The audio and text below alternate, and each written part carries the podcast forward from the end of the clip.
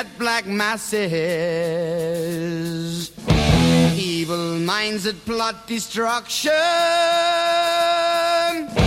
sorcerer of death's construction. E buon martedì! Sono da poco passate le 20 e siamo in diretta su Radio R18 con Metal Thunder. Io sono sempre la Madame e passeremo insieme questa oretta fino alle 21, ascoltando ovviamente un po' di buon vecchio metal. Stiamo compiendo un viaggio tra le eccellenze del metallo mondiale. Abbiamo iniziato in Scandinavia, andando a conoscere un po' di metallari nascosti nelle foreste, nelle cantine dei negozi di dischi svedesi. Siamo poi approdati in Germania Germania tra l'industrial e l'elettronica. La scorsa puntata eravamo in Italia a scoprire che insomma siamo capaci di fare metal pure noi e oggi allontaniamoci decisamente dall'Europa, ma di parecchi chilometri. Prendiamo un bel volo intercontinentale perché andiamo in Giappone, la terra del sollevante che noi occidentali immaginiamo così gentile, così delicata, così elegante, ma che in realtà ha un rapporto molto stretto con la musica estrema. Di cose estreme, sperimentali al limite limite della follia, i giapponesi ne hanno fatte proprio tante pure in campo musicale. Tanto per citare qualcosa, c'erano per esempio i Gero Geri Gege Gege, un progetto di musica estrema, sperimentale, tra la noise pura e l'elettronica, con uno spirito molto dissacrante e molto provocatorio anche nei confronti proprio della società giapponese, dei suoi simboli. Ad esempio c'era un brano in cui viene riprodotto un amplesso tra le note dell'inno nazionale, oppure tracce per esempio completamente silenziose silenziose. Insomma, questo per dire che i giapponesi in quanto a musica estrema ci sanno fare. Poi con il metal hanno una storia che parte dagli anni 70 e va un po' di pari passo con quello che succedeva nel resto del mondo e quello che ha preso un po' forme particolari, molto specifiche di questo popolo così affascinante, così ricco di sfaccettature che nemmeno immaginiamo. Poi c'è ovviamente tutto il mondo del visual kei, una sottocultura molto interessante che abbraccia tantissimi generi, anche metal e affini e che ha un aspetto teatrale e visuale molto importanti. Di robe ce ne sono tante, tantissime, dunque partiamo dai grandi classici. Loro sono i Church of Misery.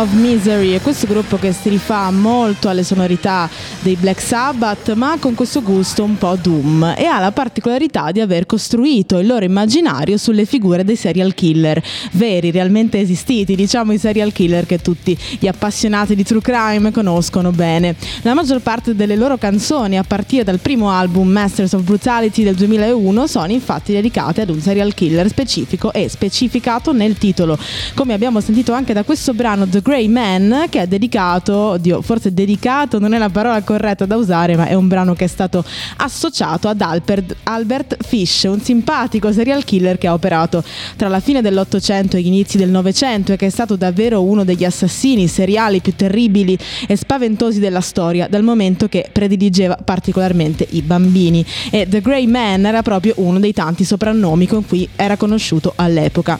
Lui ha rivendicato appunto l'uccisione, ma non solo la tortura di oltre 100 bambini, ma accertati ce ne sono 5, che sono comunque tantissimi, comunque troppi. Fish fu poi ucciso nella prigione di Sing Sing tramite la sedia elettrica. Una brutta, brutta storia che giustamente i giapponesi Church of Misery hanno deciso di fare loro. E ce ne sono davvero tanti di brani dedicati a specifici serial killer, i più noti della storia. Insomma, ce n'è uno per John Wayne Gacy, il killer clown, ce n'è uno per H.H. Holmes, uno dei primi assassini seriali della storia, ce n'è uno per il Boston Strangler, per Jeffrey Jeffrey Dahmer, per Sutcliffe, insomma un bel putpurri per tutti gli amanti del true crime e una roba un po' macabra per chi non ama particolarmente queste tematiche, però diciamocelo molto molto metal. Dato che le sliding doors esistono ed esistono ovviamente pure nella musica e tutto se poi vogliamo è collegato anche quando non sembra, così il prossimo pezzo ci sembrerà di essere tornati in quello scantinato di Oslo di cui abbiamo parlato qualche puntata fa. Questi sono i Sai.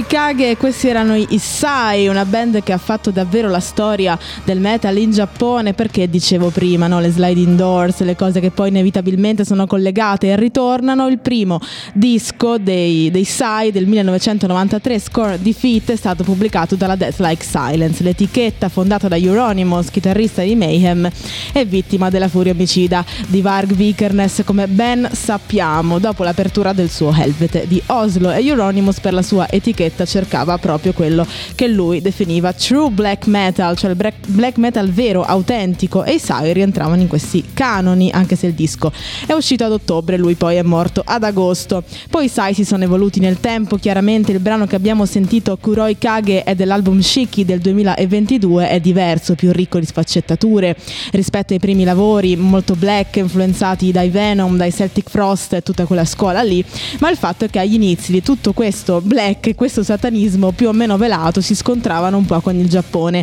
che è un, palese, è un paese prevalentemente eh, shintoista, no? quindi anche a livello culturale e folcloristico il Giappone è sì pieno di demoni, ma non si tratta di Satana perché non c'è ovviamente un Cristo, quindi non ci può di certo essere un anticristo. Insomma, alla fine i Sai hanno detto ragazzi, niente paura, non siamo satanisti, noi facciamo la nostra musica e arrivederci. Adesso usciamo un pochino dai ranghi, ma non troppo, mi perdonerete, ma è molto interessante questa cosa. Il Giappone è stato ed è tutt'oggi una grande terra di punk. La scena punk e hardcore nipponica è sempre stata molto prolifica fin dagli anni Ottanta e continua ad esserlo tuttora. Tantissimi gruppi e tantissimi anche femminili, le girl band in Giappone non sono così rare come in Occidente, nemmeno in generi derivati dal rock, diciamo. La principale ispirazione era quel punk americano di derivazione rockabilly, garage rock e tutto ciò che è successo poi ad esempio con i Ramones. Questi sono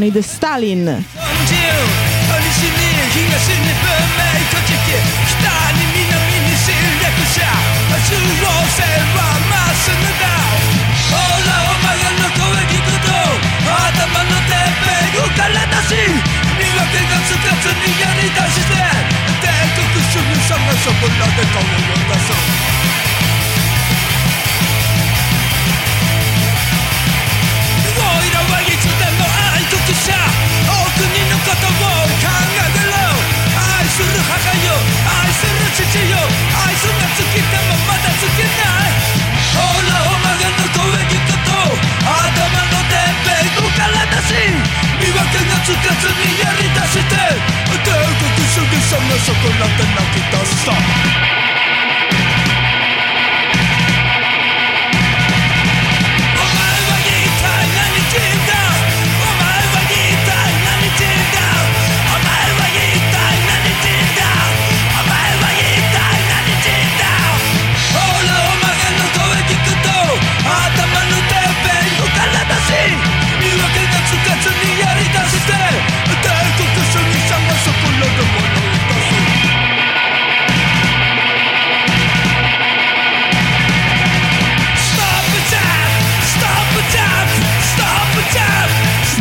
Stalin con Stop Jap, questo è un assaggio piuttosto significativo di quello che è, stato, eh, che è stata la scena punk giapponese, molto influenzata come dicevamo prima dal garage rock, ma anche dal rock and roll degli anni 50, il più classico, il più americano. E questa cosa è interessante, questo legame con l'America nonostante tutto, ma comunque l'influenza del punk come abbiamo visto anche nelle puntate scorse nel metal è stata fondamentale per la creazione di nuovi generi, lo stesso black insomma deriva da quello, ecco il death è uno di questi questi, genere che anche in Giappone è vivo e vegeto, con gruppi per esempio come gli Anatomia che fanno un death talvolta con influenze doom, dunque con tempi lentissimi e talvolta invece più vicino al death classico, con ritmi molto veloci e growl a tutta birra o a tutto sake, già che siamo in Giappone.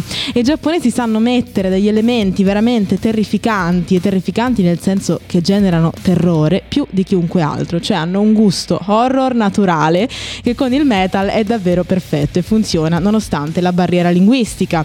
Ovviamente può essere un problema, in questo caso il giapponese è una lingua eh, molto molto lontana eh, dalla nostra, quindi insomma le barriere esistono e non si possono ignorare. Però ecco, proprio come anche nel cinema horror i giapponesi sanno essere d'atmosfera, ma poi tra l'altro ragazzi, se c'è una cosa democratica questo è proprio il growl, perché tanto nessuno capisce. I testi, questi sono gli Anatomia con Imminent Death.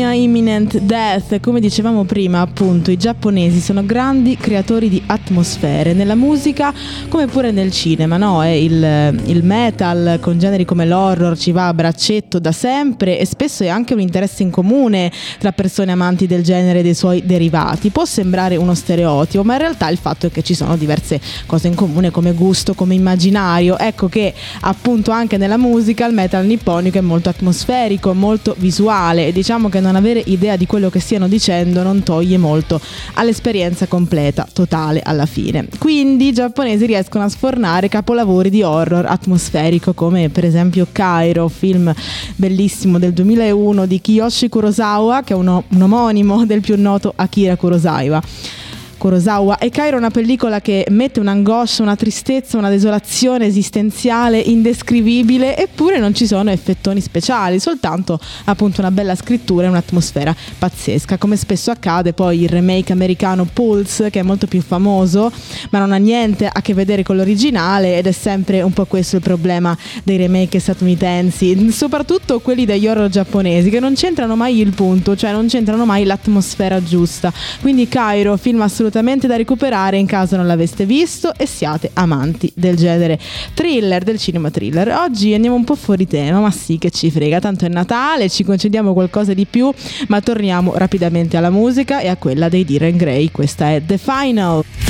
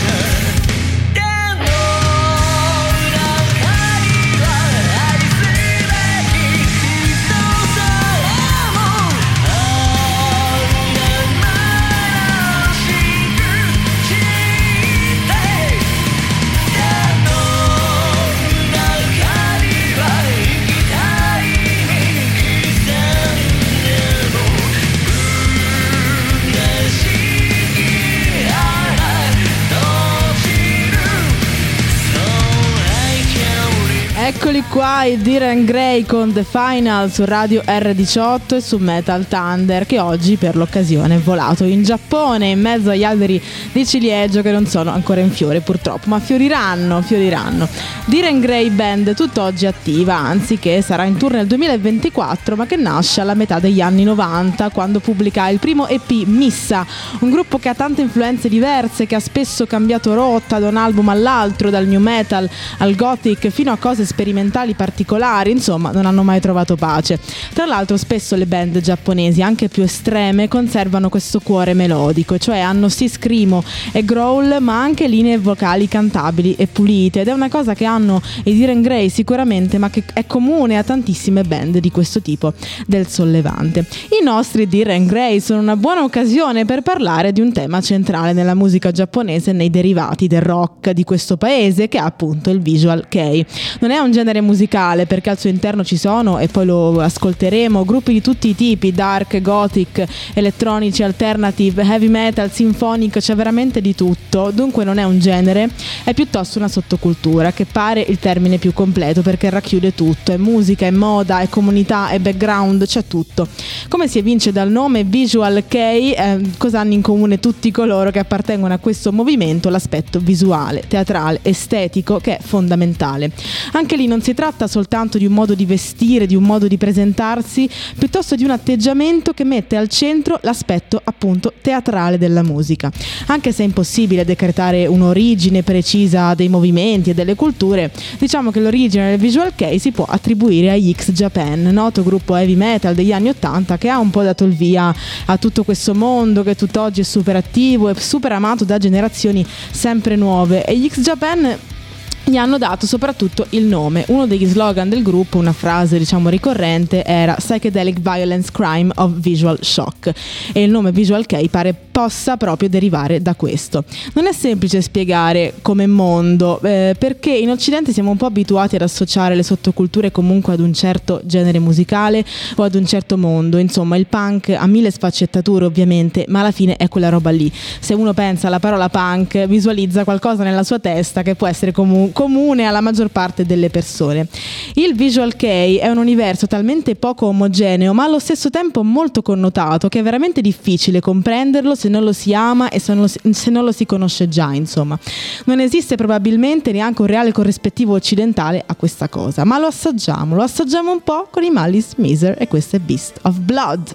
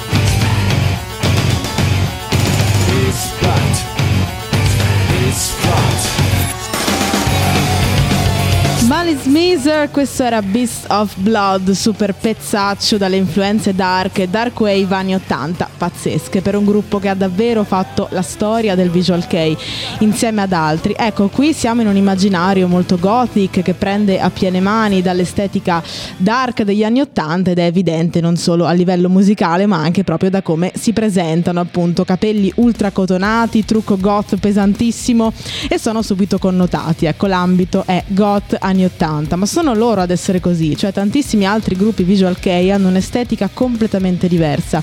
E poi è anche interessante che ogni band abbia la sua immagine anche piuttosto riconoscibile, perlomeno per la community di fan. Quello che sicuramente hanno in comune tutti gli artisti visual kei è il trucco. Il make-up è fondamentale come forma di espressione, soprattutto per la prima ondata di questo movimento. Tra la fine degli anni 80 e l'inizio degli anni 90 l'influenza era quella del teatro kabuki, con trucco bianco sul volto, occhi molto allungati. Ovviamente nello stesso periodo c'era gente come i Kiss, quindi è ovvio che l'influenza è anche quella e un po' la cultura pop no, è fatta di gente che si influenza a vicenda alla fine. Insomma, ovviamente con il passare del tempo e con l'evoluzione della moda, anche i gruppi visual kei hanno cambiato modo di vestire e di truccarsi, ma il punto restava sempre questo, l'aspetto visuale dal centro. Ora ci sono i Versailles, questa è Vampire.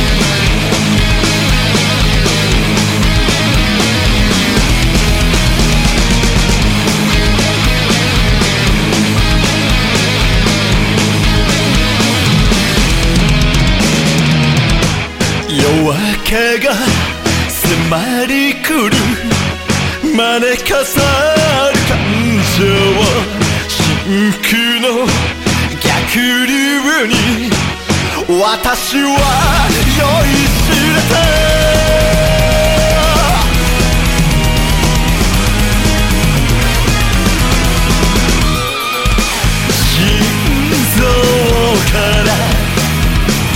から解き放れたならグラスは降り注げそう痛みはないあ美しく爪を立てた首筋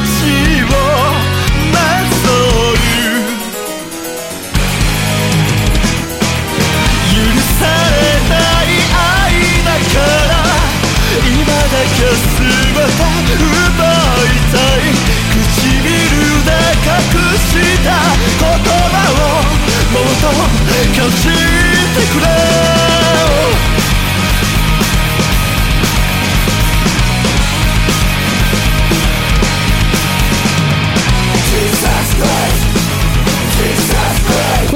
Versailles con Vampire. Ecco loro, ad esempio, che sono una band diciamo più giovane rispetto a quelli eh, che abbiamo sentito finora. Questo per dire che il Visual Kei è vivissimo in Giappone continua ad essere una community ben nutrita. Ecco loro abbracciano un'estetica completamente vittoriana, con vestiti di dame, principesse e principi. Insomma, sembrano usciti da, da una corte. E giustamente anche il sound è quello, sinfonico, pieno di clavicembali, violini, eccetera, eccetera.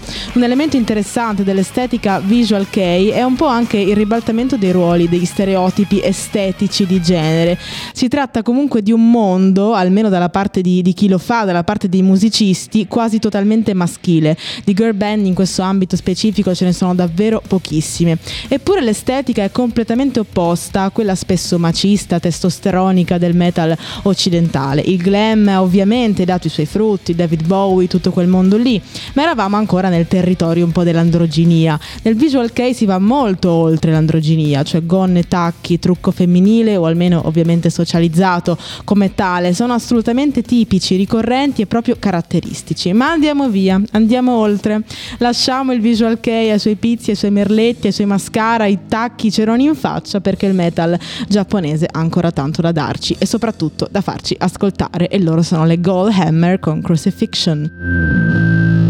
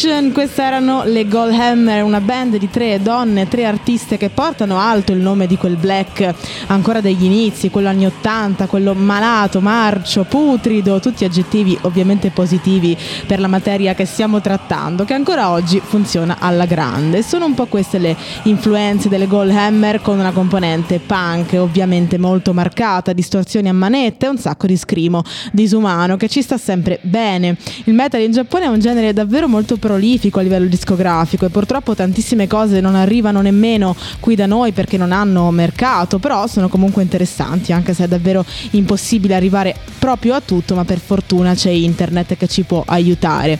Come dicevamo prima, ci sono tante atmosfere che ci possono aiutare anche a superare le barriere linguistiche, no? I giapponesi sanno anche andare però all'estremo opposto ed essere invece estremamente, estremamente brutali.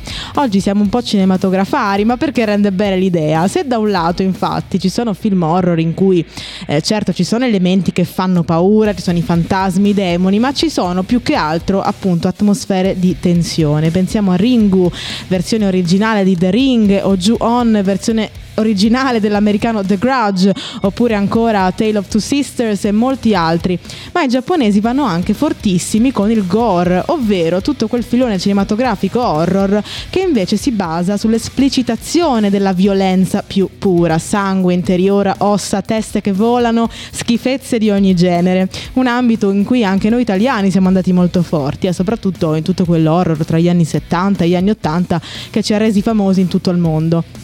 I giapponesi hanno una consistenza pro- cos- ah, aiuto, ce la faccio oggi è Natale, quindi mi scuserete, produzione cinematografica gore e si spingono ancora un po' più oltre in realtà in quello che viene chiamato torture porn. Torture porn che non c'entra assolutamente niente con il porno, la parola porn è però molto esemplificativa perché si tratta di film che guardi per il solo piacere morboso di vedere gente torturata con effetti speciali il più realistici possibile famosissima in questo campo la serie di Guinea Pig, appunto produzione giapponese che ha fatto molto molto discutere, soprattutto appunto perché da un lato gli effetti sono davvero parecchio realistici e dall'altro lato ha un po' aperto il dibattito su quale sia poi il senso di tutto questo eh, filone di film, se non quello di soddisfare un desiderio un po' morboso, di vedere com'è, com'è torturare qualcuno senza farlo in prima persona. Se si amano certi film forse vale la pena di farsi due domande e lo dico eh, perché mi ci metto anch'io in mezzo a questa categoria di persone. Ma torniamo ad ascoltare un po' di metal che è meglio e che potrebbe anche essere la giusta colonna sonora per un film torture porn. Loro sono i Cruelty con Ancient Words.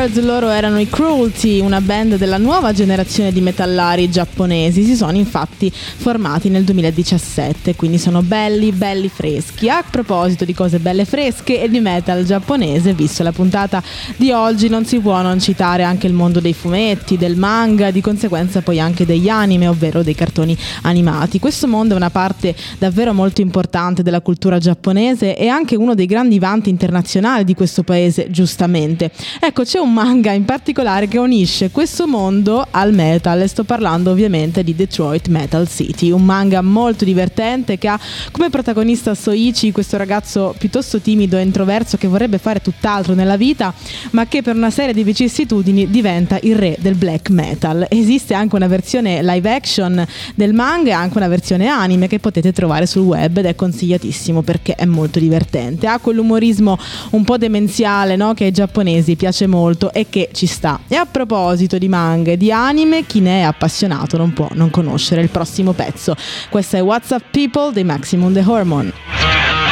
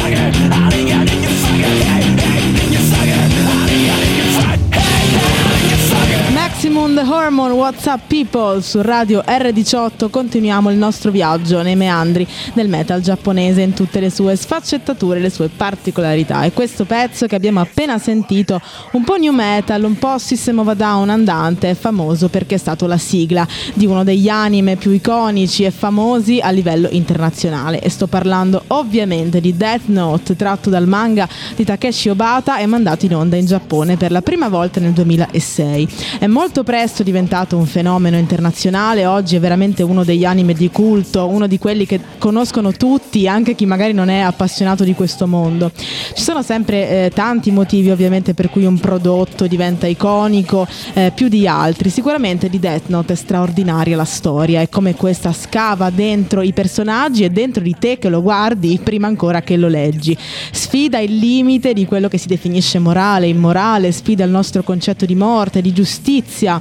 È impossibile non conoscere la di questo manga, ma nel caso in cui ve lo foste persi, recuperatelo immediatamente, anche semplicemente guardando l'anime se non amate i fumetti. La backstory è appunto che uno Shinigami, che sono appunto questi dei della morte che decidono chi muore e chi no nel nostro mondo, questo Shinigami annoiato di nome Ryuk un giorno fa cadere il suo Death Note, il quaderno della morte, sulla terra per vedere che cosa sarebbe successo. Il quaderno cade nel cortile di un liceo e lo prende questo ragazzino molto intelligente, molto bravo a scuola, però anche molto solitario e che sostanzialmente in fondo in fondo si sente un po' migliore degli altri. Eppure lui si annoia in questa vita. Ovviamente lui è Light Yagami, il protagonista del, del manga e dell'anime e Light scopre molto presto che scrivendo il nome di una persona sul quaderno questa muore in varie circostanze. E da qui parte sostanzialmente tutto. Lui diventa un po' un giustiziere, cioè comincia ad uccidere criminali, persone che hanno fatto cose brutte, persone tra molto virgolette cattive, negative. Questa è una delle grandi domande no? di Death Note. Chi ha il diritto di decidere sulla vita di una persona? Un ladro, un serial killer, un politico corrotto meritano di morire più di una persona innocente? E chi lo dice questo? È una cosa trattata in modo molto intelligente e molto sottile, anche perché Light Yagami, il protagonista, un personaggio molto sfaccettato, è difficile empatizzare davvero con lui perché da un certo momento in poi ovviamente avere questo potere in mano così grande lo fa sbroccare, però dall'altro lato è anche molto intelligente, diventa poi interessante vedere cosa si inventa perché poi ovviamente diventa una storia poliziesca, si comincia a cercare questo killer misterioso, vabbè insomma in poche parole da recuperare assolutamente. Questo pezzo di Maximum The Hormone è stato la sigla della seconda e ultima stagione dell'anime.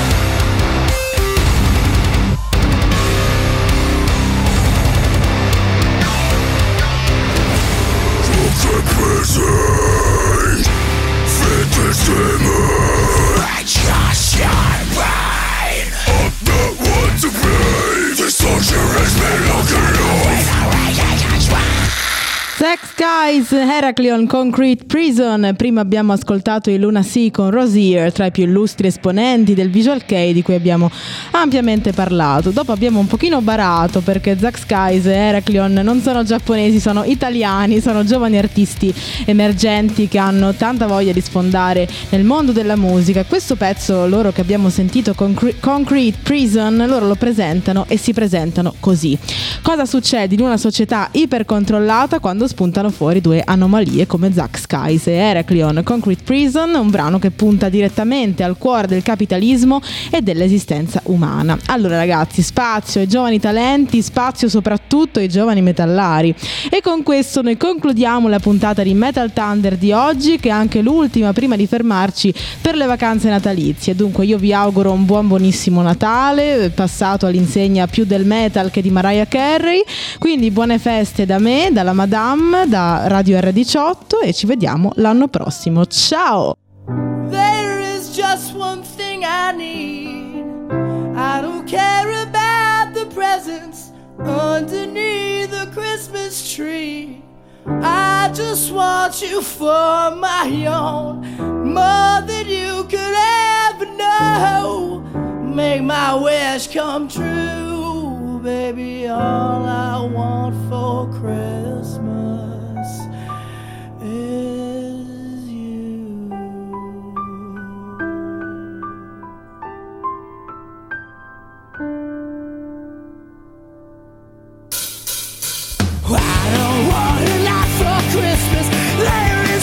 was